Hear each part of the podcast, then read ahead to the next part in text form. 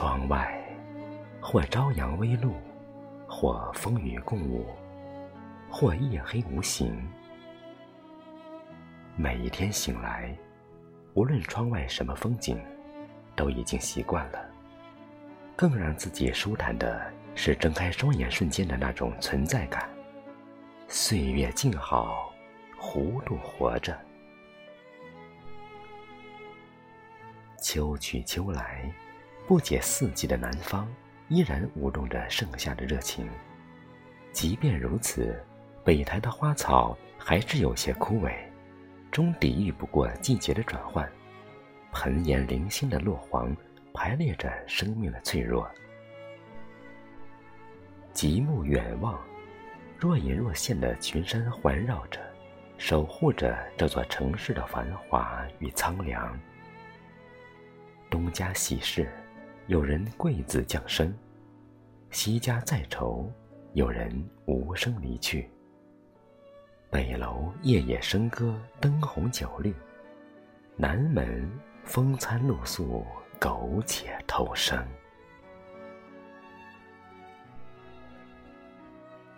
不去思盖岁月的沧桑，不去怀念逝去的悲喜。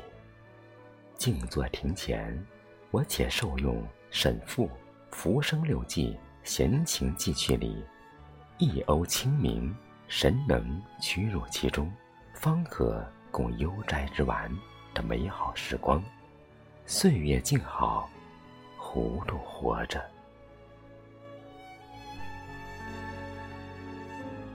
那几株旧年种植的兰花，色泽已经不如一个月前光鲜。几缕枯枝败叶参差在郁郁葱葱间。尽管姿态摇曳，少了往日的婀娜，可它们昼夜绽放，芳香四溢，淋漓出生命的傲骨铮铮的顽强意志。万物随四季而生长和凋零，我们随岁月成长。青年作家卢思浩说：“所谓的成长，就是越来越能接受自己本来的样子。”也能更好的和孤独的自己、失落的自己、挫败的自己相处，并且接受它，然后面对它。艾小马在他的作品《我们都是突然长大的》的书中写道：“所谓的成长，就是在自我反思的一刹那突然产生的。”青年作家们笔下的成长充满了理性。更浸透了新陈代谢的大自然生命定律。没有谁可以把生命的灿烂永恒。我们能做的，除了走好成长的每一步，没有更好的选择，因为你没有选择。正如庄子曰：“飘忽不终朝，骤雨不终日，天地尚不能久，而况于人乎？”只是晨起北楼浇花的时间，让我看到万物生命之匆匆。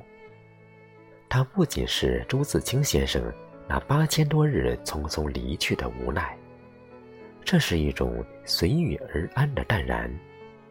它更是此刻键盘上这些文字从我眼前匆匆划过时的有力。这更是一种足迹铭记的伟大。或许你身处繁华，满堂富贵；或许你家徒四壁，粗茶淡饭。无论是怎样的命运，我们都要平和的接受。得失之间，那种剔骨之痛，只不过是病体去之糟粕的瞬间罢了。再辉煌、再颠沛的生命，终将如风一样停息。如同徐志摩先生笔下。轻轻的，我走了，正如我轻轻的来，不带走一片云彩。